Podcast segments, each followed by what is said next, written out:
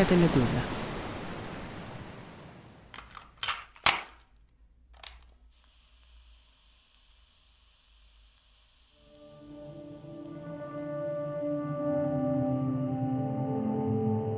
То, что содержание кассеты и коробки не совпадало полностью, еще усложнялось тем, что кто-то случайно мог перепутать там кассеты.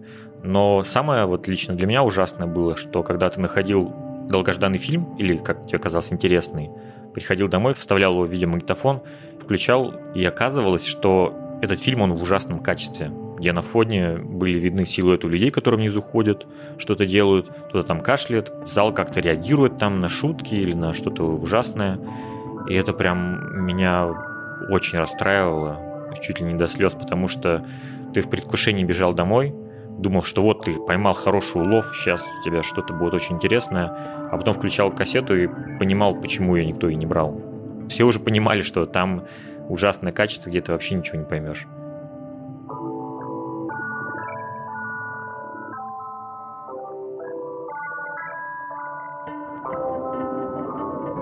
Здравствуйте, друзья! Это уже второй выпуск второго же сезона подкаста «Атлантида». Меня зовут Андрей Першин, я автор подкаста «Земля» и проекта оживших фотографий под названием «Живое». И я, Андрей Перцев, политический обозреватель «Медузы». В этом подкасте мы делимся нашими историями, связанными с жизнью в России. Мы говорим про разные и в то же время общие вещи, явления, которые связывают или связывали всех нас – это наши личные истории. Они чем-то похожи на сны о былых временах, какие-то такие, может, полустершиеся воспоминания. Мы надеемся, что вы будете делиться с нами своими же воспоминаниями, может быть, с нами даже, и расскажете нам свои истории о стране, ушедшей в прошлое, а мы их зачитаем в подкасте. Присылайте свои письма и аудиозаписи с вашими историями, а еще фиксируйте звуки и отправляйте их нам. Пишите письма на почту подкаст собакамедуза.io с пометкой «Атлантида», а голосовые отправляйте прямо в Телеграм, который называется «Медуза, нижнее подчеркивание, подкаст». И собачка впереди.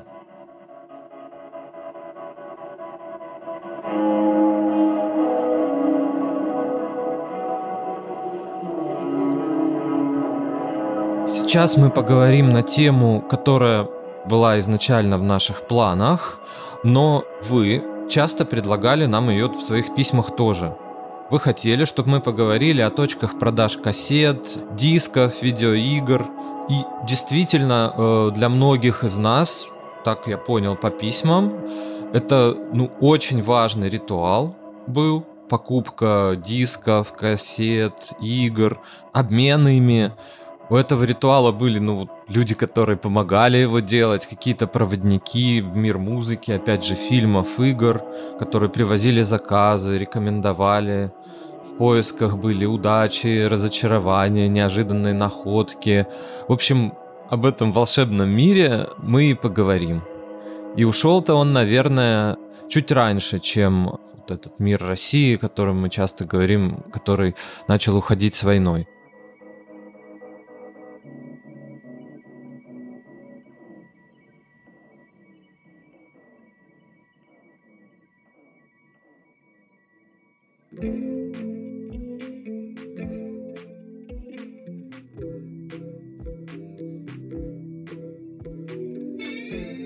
Обычно я начинаю воспоминания, сны, разговоры свои, события из детства. Вот какой-то у меня, не знаю, выстраивается часто хронологический порядок, но вот сейчас я хочу его нарушить и вспомнить для затравки одну историю. В один из своих последних приездов в Архангельск случилась у меня такая вот встреча, очень важная, наверное, которая меня задела, потому что она, в общем, ничем не завершилась, хотя, наверное, могла бы. Мы с друзьями, уже это был вечер, осень, такая не очень хорошая погода, переходили дорогу, на одной из центральных улиц Архангельска вот уже зеленый свет мигал. В общем, мы бежали, и навстречу нам тоже так полубежал человек, и я его узнал, не знаю, узнал ли он нас, потому что он такой всегда был интровертом, немножко погруженным в себя. Это был продавец из э, магазина, где я покупал диски в Архангельске. Вот его звали Саша, он очень похож на музыканта Массив Атак Роберта Дель Найо.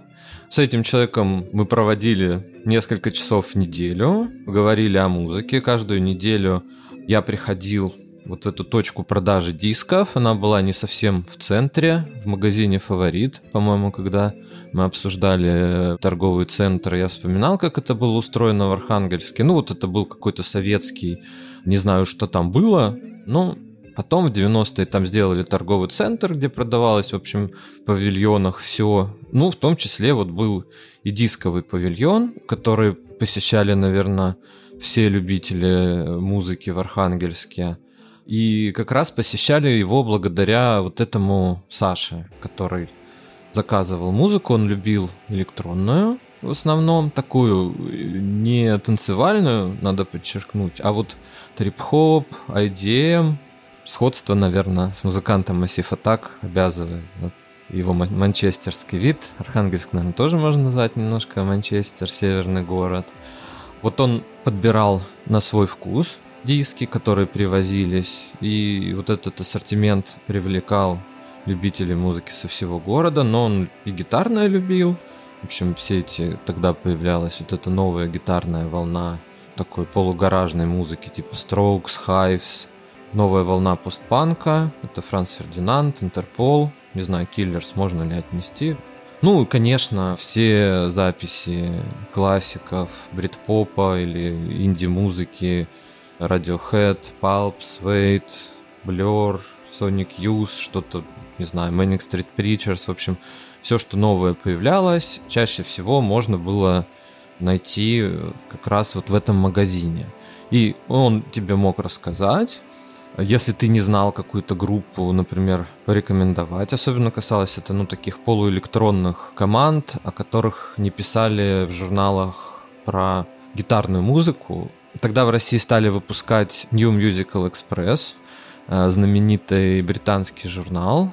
И как раз вот про все гитарное там было очень много написано. Конечно, Сейчас я немножко вспоминаю тоже, как это писалось, с влиянием русского глянца, этой разнузданности, которая этому журналу свойственна была, ну, не знаю, гремучая смесь для меня. Но тогда я читал, чтобы хотя бы понять примерно, что это за группа, как бы дух музыки там передавался достаточно верно.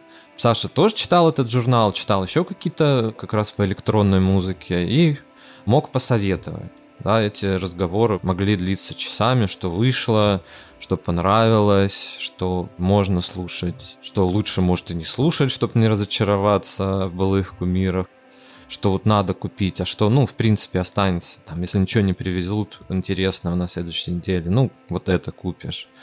Э, я делился с ним музыкой, которую купил в Москве. Чуть попозже расскажу какие-то такие, э, может, записи бутлегерские. Тогда такое слово бытовало нелицензионное, да, если вспоминаете. Отличить это было достаточно просто, хотя крупные, наверное, бутлегерские конторы старались сделать красивые буклеты, даже перепечатать полностью буклет. Ну, как-то ты узнавал, да, что это не оригинал, наверное, в первую очередь по пленке. На бутлегах ее не было на горбушке продавались просто с отпечатанным часто на бумажках, на диске могло быть просто написано название группы альбома, но было что-то редкое.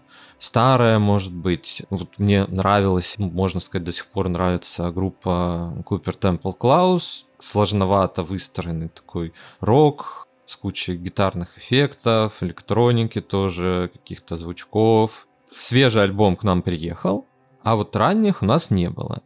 Да, понятно, что раз там электроника звучала, Саше, в принципе, тоже нравилось. И вот на горбушке я достал их ранние записи, принес. Мы были очень рады этому всему послушать. Он это переписывал. Где-то он что-то доставал сам. Мог это тоже не переписать бесплатно, конечно. Но ассортимент магазина, конечно, нет. Нельзя было это э, переписать. С уважением относился, потому что все-таки процент от продажи дисков шел ему, и ну, это была бы для него прямая убыль. Я думаю, что кто-то еще приносил, да, вот какой-то тусовки прям не было меломанов. Ну, вот как-то это проходила через вот этот магазин, я его любил больше. В принципе, были точки, куда я иногда тоже заходил недалеко от этого же магазина, но там, в общем, сидели уже такие дядьки, любители классического рока, и ассортимент, конечно, был выстроен скорее под них. Не знаю, хард какой-нибудь, металл, прог. Ну, вот иногда могло появиться какой-нибудь редкий, там, не знаю, записи известные, просто панк, например, группы. Меня этот магазин, где я мог пообщаться с э, таким соратником по духу, устраивал больше да, особенно больше, чем традиционные рок-магазины, где продавались не только диски, но и атрибутика, все эти футболки с названиями групп, худи с названиями групп.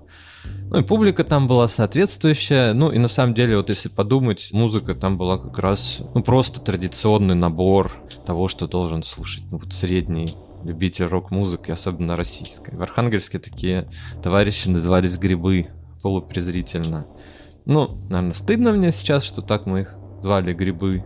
И я не думаю, что это было такое вот какое-то отдельное явление на самом деле, потому что я вырос, э, в школу ходил в городке под Курском, и многие мои друзья уехали в Курск. В Курске был подобный персонаж, у него была точка в ЦУМе, более козырном месте, я так понимаю, что он сам был хозяин, было прозвище у него «Звезда», «Звездная», как-то так называли его. Он был вот более пафосный, может, из-за этого его так прозывали. Не знаю. Ну, в принципе, тоже он советовал, привозил какие-то интересные диски. Можно было к нему, вот когда я был в Курске, зайти. Ну и мои друзья к нему заходили тоже.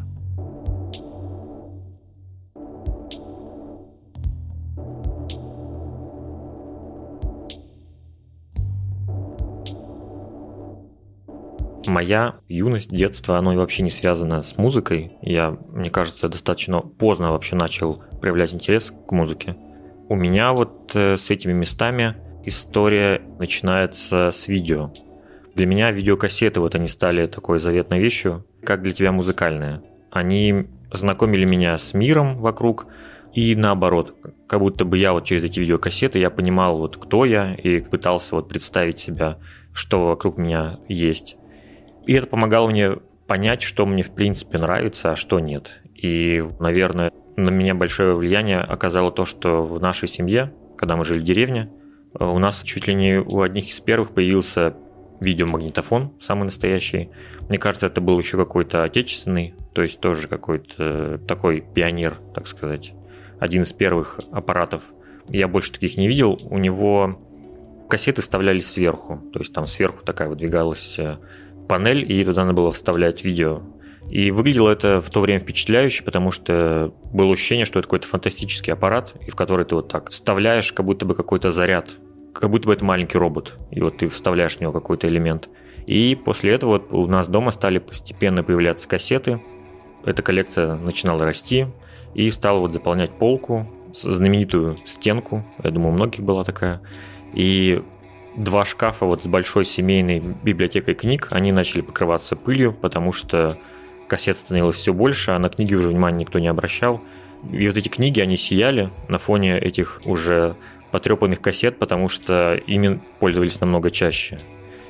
И потом уже, когда мы перебрались в населенный пункт побольше, в поселок, там был кинотеатр, который стал уже увидать, и в нем начала зарождаться новая культурная жизнь, и тоже вот как в случае с этим вот нашим книжным домашним шкафом, тут примерно похоже произошла ситуация, потому что внутри вот этого старого здания советского вместо этих бобин с кинолентами завертелись уже другие процессы, а именно в коридоре вот перед этим закрытым кинозалом, который стал пустынным, образовался игровой клуб, где местные предприниматели привезли приставку одну, это PlayStation первую, и два джойстика. И, в принципе, это был очень успешный бизнес. И вот к этому месту, как мотыльки на свет, начали слетаться молодые жители поселка, и в том числе и я, ну, там и люди постарше тоже были.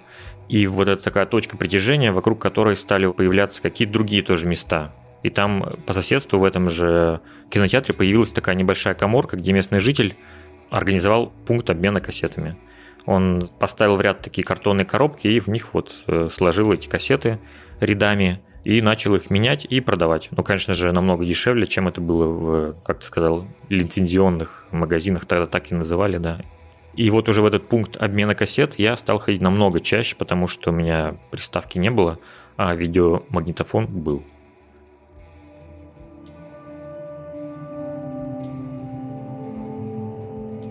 Наверное, в этом выпуске мы пойдем немножко параллельными дорогами, потому что про видео мне сказать, в общем, особо нечего.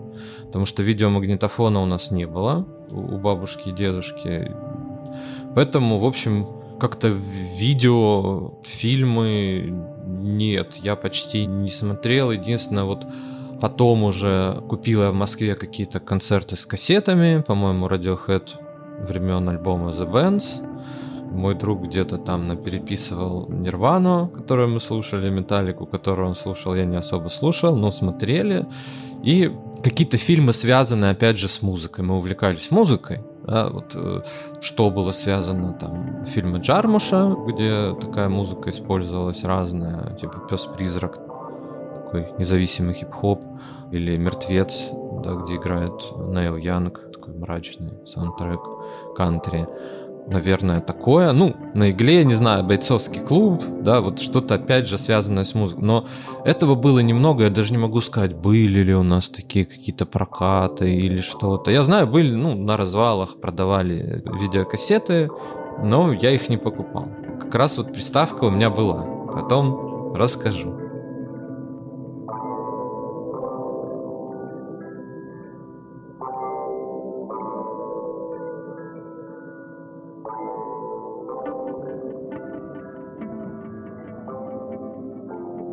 В моем случае, наоборот, я из музыки знаю, что время знал только песни из э, мультфильмов Дисней, наверное. Я как-то особо не интересовался даже саундтреками. И поэтому для меня, наоборот, эти обмены кассет, они стали таким, я даже не знаю, я прикоснулся к какому-то вот другому миру, потому что поначалу глаза, конечно, у меня разбегались от количества неизвестных названий, и то, что все вот эти кассеты, они пестрые, разные, оформление у них, и оно все разложено перед тобой, но времени рассматривать особо у тебя нет, потому что и там им тесно, и людей много уже набивалось. Потому что это место, оно стало открытием не только для меня, но и для других жаждущих людей. И конкуренция там была высокая в этом месте, потому что самое интересное, оно исчезало очень быстро и начинало ходить по рукам, и, возможно, только спустя очень долгое время оно возвращалось обратно вот в этот пункт обмена и уже в достаточно потрепанном виде, и, возможно, и кассета уже была такая подраздолбанная, и пленка там, может, уже была с какими-то артефактами. И вот пункт обмена кассет, в этом была какая-то вот лотерея, потому что порой было сложно понять, что это за фильм, из-за фантазии вот этих кустарных переводчиков и дизайнеров, которые иногда просто давали фильму другое название, там, например. И ты был уверен там до определенного возраста, что ты смотрел вторую часть несуществующего фильма, например. У меня такое тоже бывало. И поэтому я, честно говоря, больше даже любил эти официальные магазины. Ну, не то, что официальные, а вот магазины, где продавали вот эти лицензионные кассеты, где были вот эти наклейки переливающиеся, которые, кстати, потом и на пиратских кассетах тоже научились подделывать и зачем-то их тоже клеили. Но это вот придавало такой весомой статусности в моих глазах. И я очень ценил эти вот кассеты в пленках, которые ты сам распечатываешь. И вот этот запах даже этой новой коробки из-под кассеты, новой кассеты – это вот одно из главных вообще радостей, может, детства, потому что мне на день рождения дарили не то чтобы кассету, мне меня приводили в видео в этот магазин, где официальные фильмы продаются, и говорили, вот выбирай любой один. Я мог очень долго выбирать. Такие муки были, размышления, что в итоге взять, потому что это был очень такой ответственный выбор. И я вот почти каждую свою покупку, вот каждый свой выбор я помню до сих пор. И в то время, мне кажется, это вот не открытая кассета, блестящая. Мне кажется, это вот было сродни, вот как сейчас люди распаковывают, наверное, вот новые эти товары Apple, возможно. Мне кажется, примерно вот такие были по эмоциям ощущения. Ну, лично у меня так.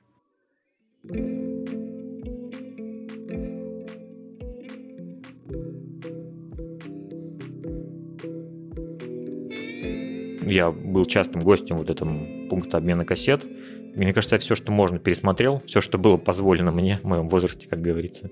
Там была, конечно, отдельная еще коробка для взрослых, но ее нам не показывали. И спустя время там уже вот просто ничего нового я там достаточно долго не находил, и было очевидно, что вот все, вот в поселке циркуляция этих интересных кассет, она замкнулась, и в обменном пункте вот царил какой-то вот застой. И сам вот владелец с годами, он постепенно стал, похоже, терять интерес к своей вот этой работе. И как-то вот просто со временем вот этот вот дух жизни из этого места, он постепенно так улетучился, и людей стало все меньше у кассетных полок становиться. Потом это место переехало уже даже на улицу, на рынок, под такую палатку. И там вот посреди вот этого тающего снега или вот этого ветра вот стоял этот грустный мужчина, как символ того, что время видеокассет, оно вот уходит.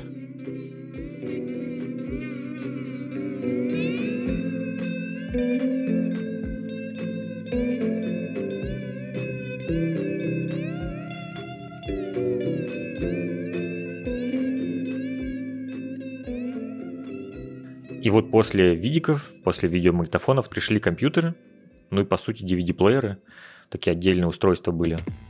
Вслед за этим, конечно же, появились обмены дисков, потому что, ну, новые покупать было сложно и дорого. Из-за этого вот эти обмены, они были повсюду. А вот эти вот лицензионные места, их было мало, и там было не то чтобы много людей, но они, конечно, выглядели все равно так статусно и красиво.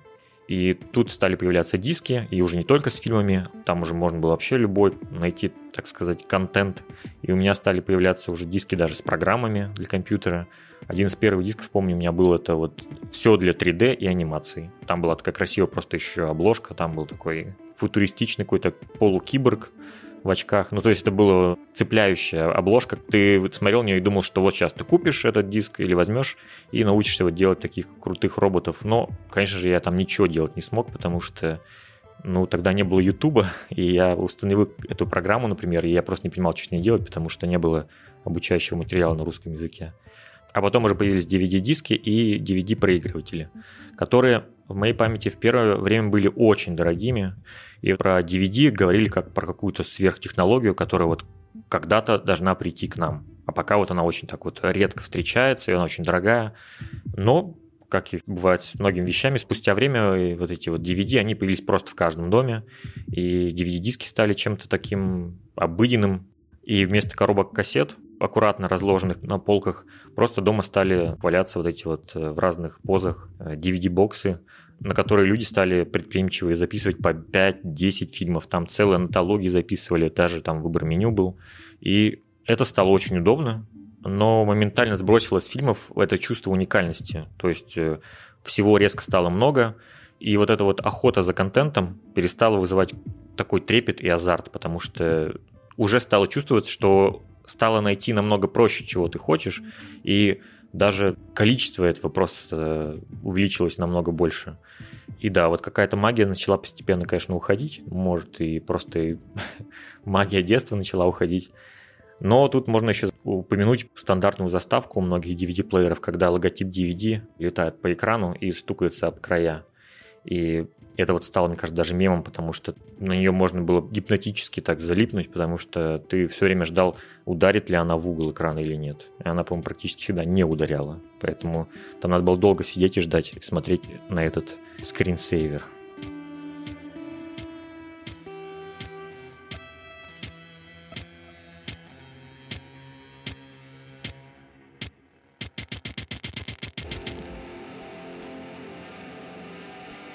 Когда еще был школьником, кассеты тоже, в общем, привозили, тебе надо было, может, что-то заказать.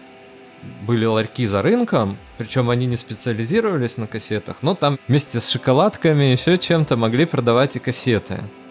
Конечно, ассортимент был достаточно узкий, но тем не менее там продавались совсем нелицензионные кассеты из серии «Легенды русского рока». Вот я не знаю тоже, помните ли вы такое? Их даже рекламировали. Ну, рекламировали, конечно, это лицензионные версии с большими буклетами. Ну, какое-то время мы довольствовались вот какими-то сборниками даже, особенно ничего сильно не понимая, но вот слушали, типа, кино, да, там, не знаю, ДДТ. Кто не был говнарем, у того нет сердца, называется. Ну, с друзьями мы как-то быстро переехали на брит-поп, потому что популяризировал его Мумитроль, да, вот эта волна музыки такой примодненной. И, в общем, было достаточно легко пересесть. Я помню, какое-то время я даже записывал телепередачи на магнитофон, какие-то концерты на кассеты, потому что, ну, реально с этими ларьками, за исключением каких-то прям вот совсем сакраментальных альбомов российских рок-групп, ну и там той же Нирваны, не знаю, Металл, послушать было нечего. Поэтому вот э, записывал в моно и на свой магнитофон, на кассетный какие-то по телевизору выступления. Но, как ни странно, они были, да, были даже программы. Показывали питерский рок-фестиваль. Так я услышал о группе Tequila Jazz. Ее вокалист и основатель Евгений Федоров сейчас делает подкаст на Медузе. Слушайте, его называется «Кроме звезд». Вот записал я с этого, по-моему, рок-фестиваля три песни каких-то. «Кокаин», очень энергичная песня из первых, да. Ну, кстати, Текила Джаз ранняя, очень самобытная группа, в смысле в такой динамичной, тяжелой музыки. Мне она нравится до сих пор. И у нас появилась вот точка, приезжали люди, я даже не помню откуда, то ли из Курска, может из Белгорода, и там они уже продавали лицензионные кассеты, как раз и тот же Мумитроль, и какие-то записи как раз от питерских интересных групп тоже они привозили могли посоветовать. Особенно видео занимался мужчина, я забыл, как его зовут. Кассеты продавала тетя Наташа такая. Я представляю, что приходилось слушать, чтобы примерно описать, особенно тяжелые питерские группы. Но хочешь зарабатывать, слушай, тяжелый питерский рок. Тоже она привозила эту музыку и ждали. Это было, правда, вот такой уникальный опыт, тоже там запакованный, вот этот буклет, смотрели картинки.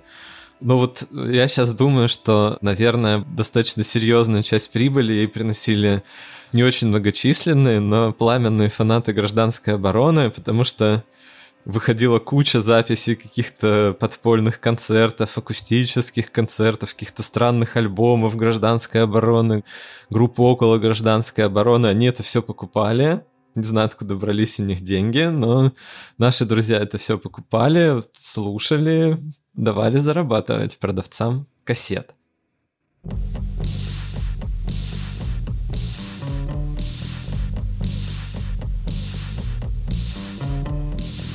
Опять же, там уже стал появляться, я помню, Portishead нам привезли, о которых тоже стали осторожно даже в популярных журналах музыкальных писать. Ну, опять же, в связи вот с этой волной Мумитроля, там Portishead, Radiohead, Blur какие-то, по-моему, Greatest Hits, еще чего-то.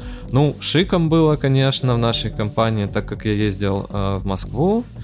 Там можно было купить вот эти реально лицензионные кассеты с огромным буклетом, тот же Blur, там я помню, альбом 13, огромный буклет, кассету даже в упаковку было сложно запихать. Окей, компьютер, опять же, с огромным буклетом. Ну, в общем, Radiohead весь у меня был на кассетах. Вот это даже странно, потому что Radiohead, например, более сложная музыка, мне кажется, чем Pulp, чем Suede. А вот Pulp и Suede я уже узнал как раз более-менее нормально благодаря Саше фаворите мне вот как-то не было брать откуда такую музыку. И, в принципе, вокруг меня ее никто не слушал, то, что слушал я. И поэтому я, кстати, сам стал, когда вот появились уже возможности, когда появилась DVD, найденные свои концерты, я их записывал на DVD. Мне очень нравилось создавать меню, я сам вот в программе создавал меню для DVD и потом просто спускался вниз в комнату и с кайфом включал на большом телевизоре концерт, который вот я скачал для себя, для своего удобства. У меня даже была такая папочка такие были дурацкие книжки для DVD коллекции. Похоже на фотоальбом, но только там вместо фотографий DVD. Ты перелистываешь эти DVD-диски. У меня была такая собственная, я там маркером подписывал какие там концерты, что это записал. Но вот эта вот эстетика как бы своей коллекции собственной, которую ты подписываешь, у меня была такая. И я даже это еще и, когда у меня были кассеты, любил. У меня от некоторых кассет были наклейки. И я любил все эти элементы, да, вот и когда наклеиваешь на кассету бумагу и подписываешь, что там находится, или берешь печатную машинку, и раньше так любили делать, и там печатаешь жанр, год и название фильма. Но если еще имя режиссера влезет, можно тоже было добавить.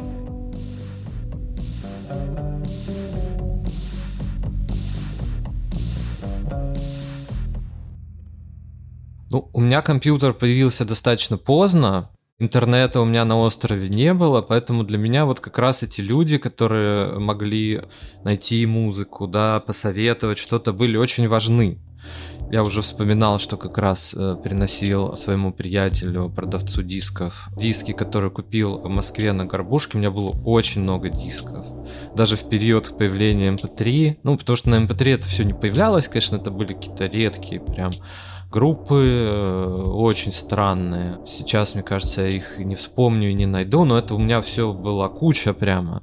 И на горбушке я нашел одну точку. Она была ну, практически полностью бутлегерская как раз вот с дисками, где название было фломастером написано, с такими очень тонкими обложками, сканированными. Но там был человек, который очень хорошо мог посоветовать, что купить в соответствии с твоими вкусами, тоже достаточно странными, редкими какие-то, вот похожи на такую редкую группу. Там, я знаю, такая есть еще, вот послушай это. Этого парня звали Саша тоже так как я через Москву часто проезжал и всегда приходил, в общем, как-то мы познакомились, разговаривали. Он рассказал, что он происходит из Владивостока. Ну, вот я из Архангельска, он из Владивостока, портовые города, да, что-то объединяет. С окраин страны, опять же, хотя, конечно, Архангельск был куда ближе.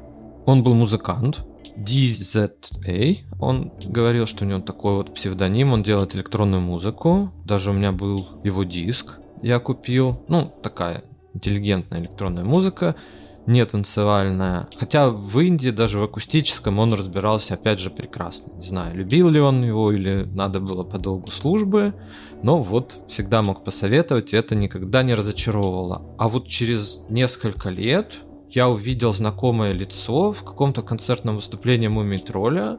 Он играл на клавишах, знал его фамилию, его зовут Александр Халенко. По-моему, он до сих пор играет в Мумитроле. Не знаю, слушает ли он наш подкаст. Хотелось бы передать ему привет и сказать спасибо за советы, которые он давал тогда. Я прочел, что сейчас он живет в Токио.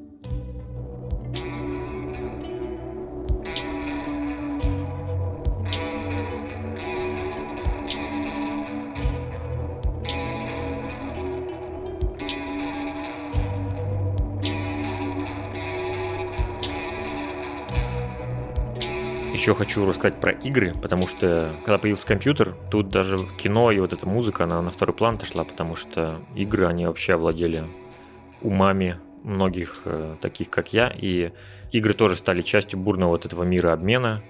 Это происходило в основном среди вот людей помладше, в том числе меня, и поэтому здесь даже не то чтобы какой-то шел обмен или какие-то были пункты, а просто вот как-то все лично друг другу передавали или каким-то образом копировали все это.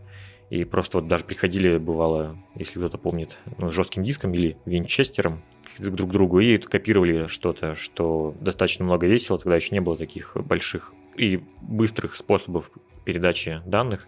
Поэтому, мне кажется, вот игры покупал и лично я редко, и люди вокруг меня, если только какой-то очень важная была какая-то игра, или когда ты был проездом в городе, ты забегал в салон, чтобы купить что-то, что ты точно не достанешь э, в своем поселке или там деревне.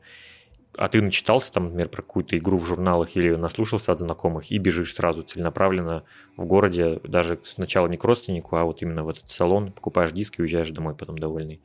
Ну, то есть вот лично для меня вот эти вот сначала кассеты с фильмами, а потом диски с играми, это вот для меня было лучшим подарком. И вот у меня до сих пор в доме моих родителей хранятся диски, они лежат на полке вот моего несуразного компьютерного стола из нулевых. Ну, конечно, у меня специфический выбор там был, потому что это игра, например, Half-Life 2, где такая дистопия, город и мир, порабощенный тоталитарным таким инопланетными существами, и город очень похож на такую смесь Балтии и Восточной Европы. Вот такие были у меня, да, предпочтения.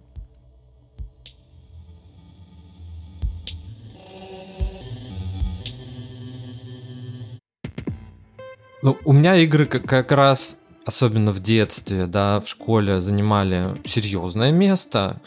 Может, не знаю, в маленьком городке или вообще реально с 90-х, там, типа, забыться от нее.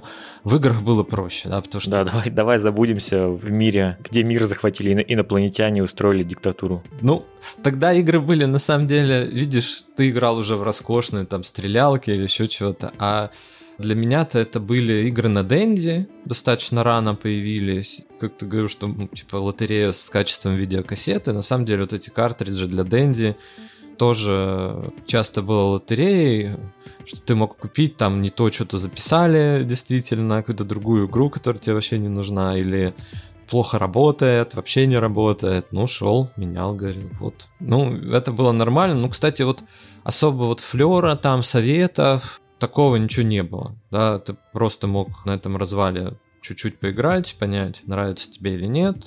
Прям хорошее впечатление у меня было о игре Jurassic Park, Юрский парк. Там была хорошая графика, надо было что-то думать, там какие-то элементы стратегии, там бродить, что-то набирать. Собирались у друзей, играли, парные боевики, там типа контры, разные контры были, улучшалась графика, хотя становилось, мне кажется, играть все проще почему-то конкретно на Денде. Какие-то танчики странные были, тоже с элементами стратегии. Потом у меня появилась Sega, одна из первых в городе. Вот не помню, как так случилось. Мы ведь были не богатые. Ну, как-то так вышло. Дэнди 8-битная приставка, Sega 16-битная, графика супер. Я помню даже какие-то мои одноклассники, приятели покупали сами игры для Sega, чтобы поиграть в меня. Вот было такое, например.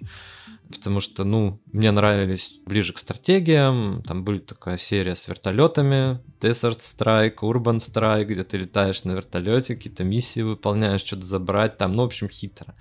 Вертолет надо выбрать, как бы подходящий. Ну, и вид не с кабины вертолета, а как бы сверху ты смотришь, как с дрона на этот вертолет. А друзьям хотелось поиграть в какие-то штуки типа Mortal Kombat, там еще чего-то, они покупали. Потом постепенно тоже у них появлялись и Sega, и Nintendo. Мы ходили, уже покупали в складчину игры для Nintendo к везунчику, у которого вот появилась. То есть была вот такая история, было интересно. А вот с компьютерными играми PlayStation как-то был вообще мимо меня этот мир. Потом, даже в самом начале нулевых, может, ближе даже к середине, у друзей появлялись компьютеры, игры. Интернета, я как сказал, не было у меня очень долгое время. Компьютер был в этом смысле, ну, такой редуцированной очень штукой. У меня он долго-долго не появлялся, потому что ради игры я понимал, что ну, вот такой у меня характер, на самом деле, что игры сложные меня могут очень серьезно затянуть. И такое я принял как бы аскетическое решение, что я играть на компьютере в игры не буду. И я до сих пор не играю в них. Я полностью добровольно понимал, что мне этот мир захватит, и я в него ушел. Я не сопротивлялся, Андрей.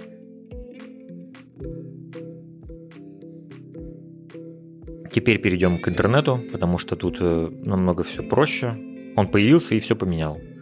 Вначале интернет тоже напоминал те же самые развалы с кассетами, с дисками, с играми, но в виртуальном пространстве. Потому что вместо развалов были такие форумы и страницы форумов, где люди стали обмениваться ссылками на музыку, фильмы.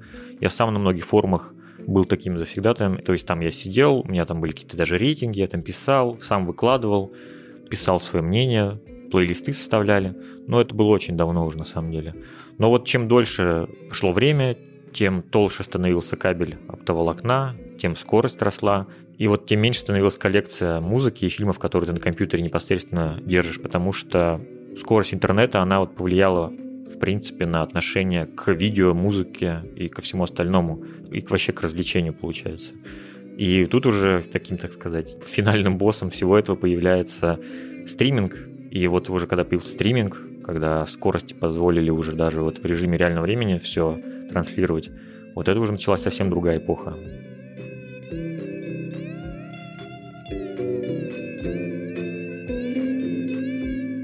Вот форумы я тоже начинаю вспоминать, это было. Еще такая штука, вот где-то я даже вот помню Сашу просил или каких-то друзей э, с э, компами э, составлять мне MP3 эм сборники в дорогу. У меня сначала был CD-плеер, MP3 CD-плеер, а потом у меня появился iPod. У меня был iPod Touch, я к тому времени работал. Сначала Sega, потом iPod. Ну, Андрей, ты та еще богема, конечно. iPod Touch, да, у меня был iPod Touch. Э, такой не до iPhone. Ну, мог себе позволить, кстати. Ну, вот это смешно было, да, потому что я сразу как-то вот снял квартиру, работал и сразу вышел вот на этот уровень, да. Когда появился интернет, сразу вот этот iPod Touch чего-то э, я на него записывал, но, кстати, в основном я записывал именно то, что у меня было на дисках. Потому что на форумах очень редко что-то находилось прям интересного на самом деле. Как-то предпочитал я живое общение. И, видимо, это был ну, вот хороший прям фильтр, хорошая защита от всякого шлака. Потому что на форумах, вот я сейчас вспоминаю, иногда думаешь, блин, скачал чего-нибудь. Такая примитивщина и вторичность. А стриминги как раз сильно проходят мимо меня. Э, я не могу э, сильно заставить себя пользоваться Spotify, Apple Music. Вот не мое. Не знаю почему. Еще как раз вот как форумы, они тебе начинают предлагать что-то якобы похожее, но на самом деле в душе они тебе не залезут. Не знаю, какие там алгоритмы. Часто ты хочешь послушать одно, особенно бесплатные версии, когда ты используешь. А тебе карусель этого воспроизведения подсовывает такое, что тебе слушать вообще не хочется, а перемотать ты не можешь. Поэтому как-то я не уважаю это, короче, не нравится мне активно, потому что в голову этот алгоритм залезает очень плохо, в отличие от двух Саши и даже тети Наташи.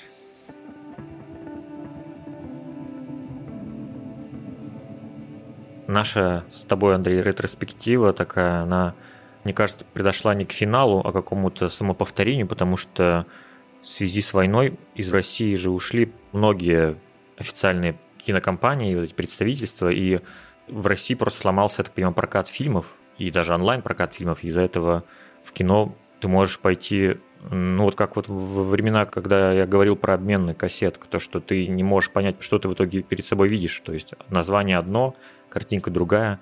Я вот сам это, к сожалению, не, не вижу и не знаю. Я не был давно в России, но мне кажется, по ощущениям похоже вот на то, что я описывал в начале, возможно. То есть э, получился такой кульбит, но я думаю, вместо развалов просто теперь появляются кинозалы, которые люди вот снимают частно для себя, и там смотрят фильмы, которые они каким-то образом добыли. Надеемся, что вы расскажете об этом нам, наши слушатели из России, как это происходит, как вы слушаете эту музыку, да, потому что ведь и стримингов тоже нет, не только кино. Мы говорим вам до свидания, наш разговор подходит к концу. Делитесь историями, делитесь голосовыми, пишите письма по адресу подкаст собакамедуза.io, мы будем читать. А еще хочу напомнить, что теперь вы можете нам отправлять голосовые прямо в Телеграм. Для этого вам нужно найти там профиль который называется «Собака, медуза, нижнее подчеркивание, подкастс». И следующая наша тема будет посвящена гаражам и сараям даже. Вы можете писать свои воспоминания, мысли, или вы просто захотите что-то добавить про это, то вы можете написать на почту, которую озвучил Андрей, или поделиться голосовым. Подписывайтесь, если вам нравится то, что мы делаем. Напишите нам отзыв на той платформе, на которой вы нас слушаете. И спасибо вам большое, что дослушали нас до конца. Это был подкаст «Атлантида». До свидания. Пока.